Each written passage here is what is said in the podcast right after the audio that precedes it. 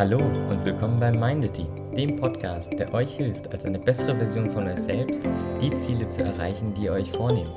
Also viel Spaß und los geht's!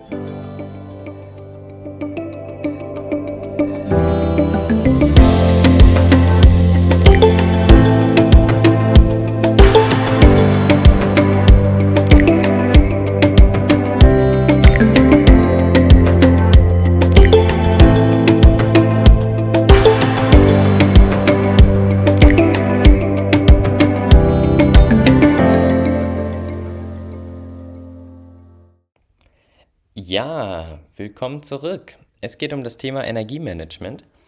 Und um dieses Thema einzuleiten, möchte ich dir ein Beispiel zeigen, ein Beispiel erklären. Dann wird es klar, was ich mal mit meine.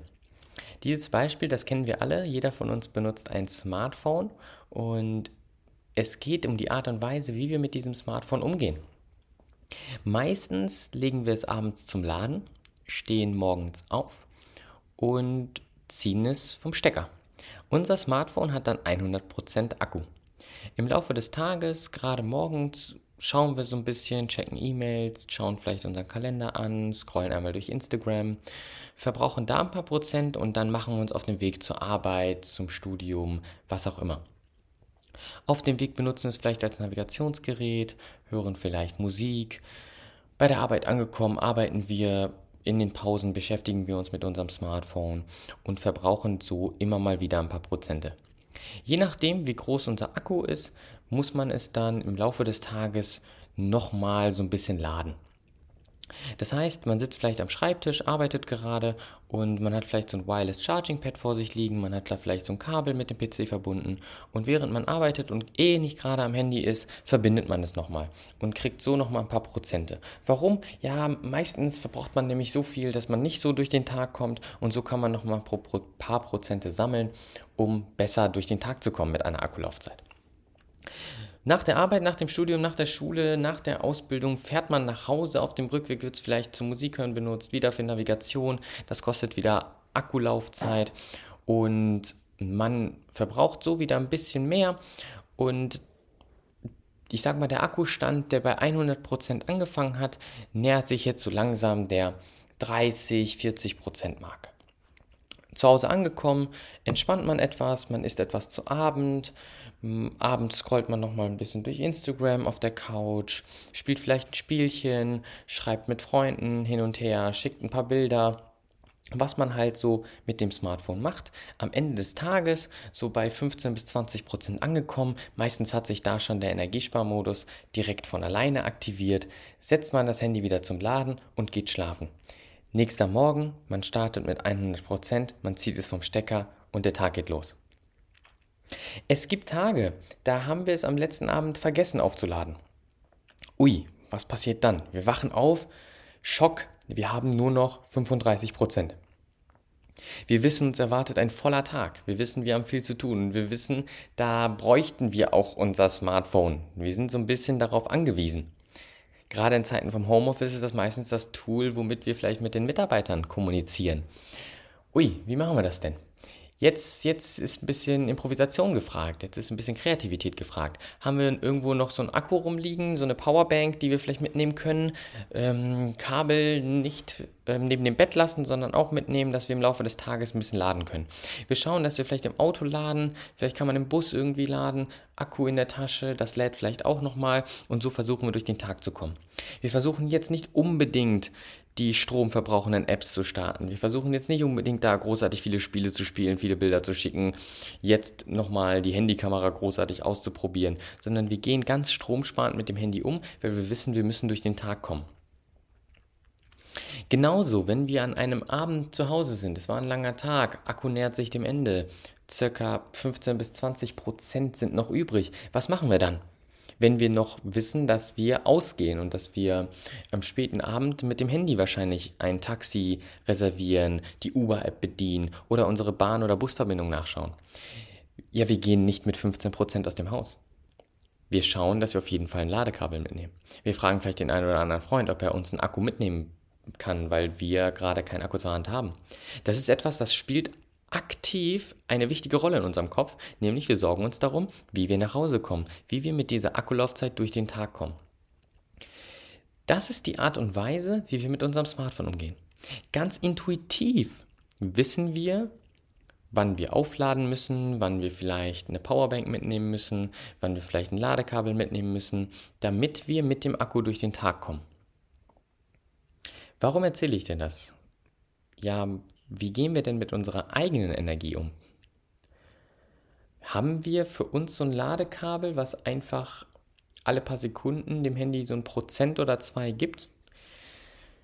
Nicht wirklich. Meistens fehlt uns da die Selbsterkenntnis zu. Starten wir jeden Tag mit 100 Prozent? Nee, ich glaube auch nicht. Ein großer Teil unserer Kommunikation dreht sich darum, wie wir geschlafen haben. Hast du was Schönes geträumt? Wir wünschen uns ähm, abends jemanden, wir wünschen Freunden oder unserem Partner, wir wünschen unseren Partner und Freunden schöne Träume. Wir wünschen ihm, dass er gut schläft. Das heißt, wir hoffen sozusagen, dass das imaginäre Ladekabel ihm genug Energie für den nächsten Tag gibt. Das heißt, so eine Art Ladekabel haben wir nicht wirklich. Und wenn wir eins haben, ist das eher so wie eines dieser Kabel, die man mal hat, die so drei Kriege mit der Hauskatze überlebt haben, komplett zerfleddert sind, wo es immer so eine Frage ist, lädt jetzt mein Handy wirklich oder sieht das nur so aus? Das ist in Realität unser Ladekabel. Nämlich, wir schlafen und hoffen, am nächsten Tag fit zu sein. Das heißt, wir starten nicht unbedingt mit 100% in den Tag. Noch besser, wir können gar nicht sehen, wie unser Akkustand ist. Bei unserem Handy schauen wir oben rechts in die Leiste und sehen, oh, ich habe gerade noch 89 Prozent. Bei uns gibt es nicht so eine Anzeige, die sagt, hey, ich habe noch 89 von 100 Energie. Noch besser, die Techniken, die uns helfen, Energie zu gewinnen, die sind auch nicht so ganz klar. Der eine oder andere, der freut sich vielleicht auf die Mittagspause und das gibt ihm Energie. Der freut sich vielleicht auf Mittags Mittagessen und das gibt ihm Energie. Der andere freut sich aber bei der Mittagspause eher darauf, mit den Kollegen zu sprechen. Das gibt ihm oder ihr Energie. Es gibt jemanden, der, der, der freut sich auf die Zigarette in der Pause. Das gibt ihm oder ihr Energie. Das heißt, wir haben zwar so Präferenzen, aber was wirklich uns da Energie gibt und wie viel Energie es uns gibt, ist eigentlich komplett unklar. Wir wissen es einfach nicht. Wir haben einfach keine Ahnung davon. Im Laufe der Zeit kriegen wir ein intuitives Gefühl dafür. Und wir probieren neue Dinge aus. Wenn wir zum Beispiel monatelang in Folge schlecht schlafen, dann probieren wir neue Techniken aus. Wir wechseln vielleicht die Matratze, wir wechseln das Kopfkissen, wir wechseln die Schlafhygiene. Wir lüften anders. Wir liegen anders. Wir benutzen vielleicht unser Handy nicht mehr kurz vorm Schlafengehen. Wir ändern Sachen, aber die Ergebnisse sind immer, sind immer subjektiv. Wir können nicht objektiv auf einen Akkustand schauen und gucken, was hat es uns gebracht. Noch besser im Laufe des Tages ändern wir vielleicht unsere Techniken. Wir machen Powernaps. Wir fangen an zu meditieren. Wir, wir schaffen uns eine neue Gewohnheit an, in der wir täglich mehrere Minuten, halbe Stunde, vielleicht sogar eine Stunde Yoga machen. Wir machen vielleicht anders Sport. Wir fangen vielleicht an, anders zu essen.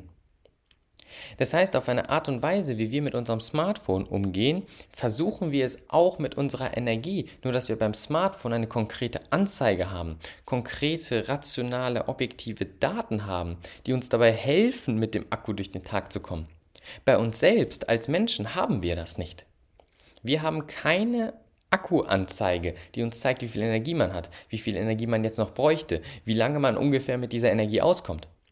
Das Einzige, und das ist vielleicht das Schlimme, was wir machen, ist, wir machen Zeitmanagement. Wir planen uns den Tag voll, überlegen aber nicht, ob die Energie auch ausreicht.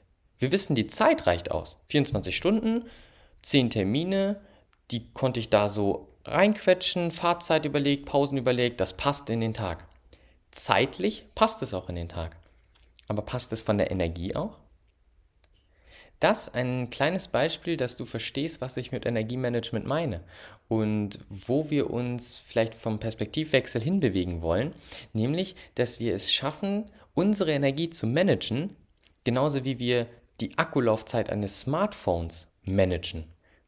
So wie ein Smartphone uns durch den Tag begleitet, weil wir wissen, wie wir mit der Akkulaufzeit umgehen müssen, so will ich mit meiner eigenen Energie umgehen. So will ich, dass du mit deiner Energie umgehst. Dass du weißt, was du tun musst, dass du immer 100% hast oder immer genug Energie hast, um deinen Tag durchleben zu können.